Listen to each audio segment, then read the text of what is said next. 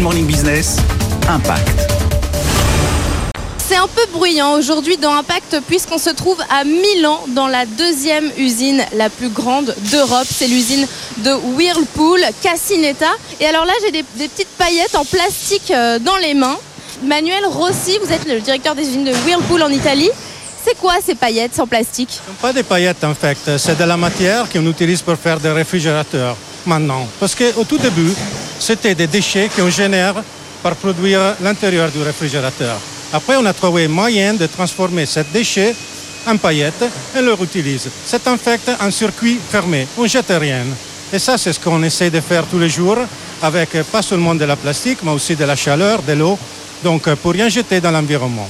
Chaque année, le groupe investit plusieurs millions d'euros dans le développement durable. Et on retrouve Gilles Morel, vous êtes le président Europe de Whirlpool. Euh, C'est la première année que vous faites 100% zéro déchet.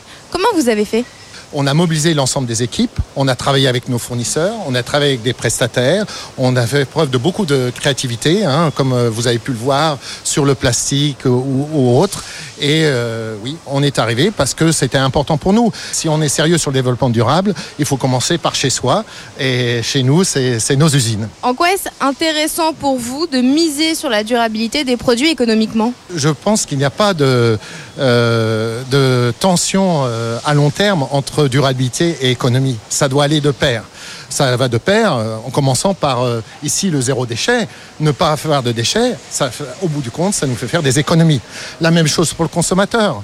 On innove, on fait des produits plus durables. Un sèche-linge à pompe à chaleur, vous économisez euh, 60% d'électricité.